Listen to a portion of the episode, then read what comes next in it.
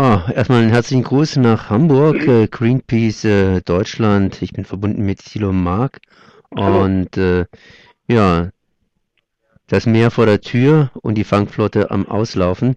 Vor allen Dingen die Fischereiindustrie, die hat ja, beziehungsweise die Fischereiminister der Europäischen Union, die haben neue Fangquoten vereinbart und das Ganze abgesegnet Dienstagnacht. Und äh, ja, es geht wieder aufwärts mit der Fischereiindustrie zumindest, konnte der ein oder andere Fisch eben hier mh, mm, ja, härtere Quoten vertragen. Ja, das ist äh, tatsächlich der Fall. Also wie immer lohnt sich da ein differenzierter Blick. Ähm, zum Beispiel Nordseekabeljau konnte angehoben werden. Ähm, auch der Hering, der äh, die Schollenquote ist gleich geblieben. Ähm, und das ist sicherlich auf der positiven Seite zu vermerken. Negativ, und das ist eigentlich ein Beispiel, wie wir es schon seit Jahrzehnten kennen, ist, dass für einige Bestände, für die die Wissenschaft eine Nullquote gefordert hat, also gar keinen Fang, ähm, dass dafür auch Fangquoten beschlossen würden. Das zeigt im Grunde genommen auch, wes Kind da der Fischereiministerrat ist, dass da nicht wirklich großes Interesse an einer Nachhaltigkeit, einer nachhaltigen Fischerei besteht. Das ist nicht nur schlecht für den Fischbestand, das ist vor allen Dingen auch schlecht für die Fischer und die kommenden Generationen. Die Fischereiminister der Europäischen Union haben ja für den Nordostatlantik, für die Nordsee und das Schwarze Meer beschlossen. Inwiefern haben Sie denn da überhaupt die Berechtigung? Ich meine, das Schwarze Meer, da gibt es ja noch mehr Anrainer. Ja, aber das ist ähm, ganz klar geregelt. Ähm, es geht um die Fangschiffe der Europäischen Gemeinschaft. Ähm, keiner, äh, kein Mitgliedsland der EU kann seine Schiffe ohne Koordination aus Brüssel auf den Weg schicken und das äh, gilt auch für das Schwarze Meer. Und so sind die ähm, Fangquoten zustande gekommen. Sicherlich die größeren Verlierer ähm, in dem gesamten Fischereigeschäft sind nach wie vor die kleinskaligen, umweltschonend und ähm, handwerklich arbeitenden Fischereibetriebe, die ähm, immer zurückstehen müssen. Die sind zwar zahlenmäßig die allermeisten in der Europäischen Union, aber die kriegen die geringsten Quoten.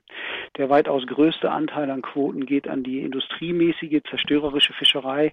Und das ähm, hat sich auch in diesem Jahr nicht geändert. Das ist ein Manko, das wir von Greenpeace seit, ähm, seit Jahren auch immer wieder benennen. Aber daran hat sich nichts geändert. Nochmal zurück zur Schwarzen, äh, zum Schwarzen Meer. Da sind ja sicherlich auch irgendwelche Quoten an die Ukraine beziehungsweise Russland oder die Türkei äh, gegeben worden. Oder wie mischen denn die am Schwarzen Meer mit? Darüber weiß ich leider viel zu wenig, um Ihnen da ähm, um Ihnen da profunde Antwort geben zu können. Ich weiß nicht, wie groß die russische, türkische oder ukrainische Flotte da am, am, am Schwarzen Meer ist. Ähm, in der Regel ist es so, dass ähm, da eine Koordination erfolgt ähm, zwischen der EU, ähm, Vertretern der EU-Kommission und den, den Ländern, die Anspruch darauf haben und eben den gerade genannten ähm, anderen Anrainerländern. Ähm, aber ich kann Ihnen nicht im Detail sagen, wie groß da die Quoten sind, beziehungsweise um welche Fischarten es da geht. Das heißt, die Europäische Union nimmt sich einfach was raus. Das läuft nach äh, ganz, nach ganz bestimmten Standards, die seit Jahren etabliert sind. Ich glaube nicht, dass das ähm, wirklich ähm, als Hauptproblem zu sehen ist, ähm, wie die Fischerei in, im Schwarzen Meer verteilt ist. Ich glaube, es macht viel, vielleicht mehr Sinn, hier auch mal ähm, nach Deutschland zu gucken.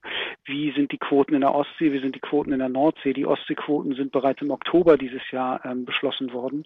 Und auch da ist deutlich geworden, dass die Fischereiminister ähm, nicht das Nachhaltigkeitsziel vor Augen haben, sondern da sind kurzfristiges Profitstreben und das Denken in Legislaturperioden offensichtlich die Triebfeder gewesen, weil anders als es der Wissenschaftsrat gefordert hat, sind die Fangquoten für Ostseedorsch nicht um 80 Prozent reduziert worden, sondern nur in Anführungszeichen um 20. Das heißt, der Ostseedorschbestand ist nach wie vor in einer sehr schlechten Situation und wird außerdem noch mit einer zerstörerischen Fangmethode gefangen.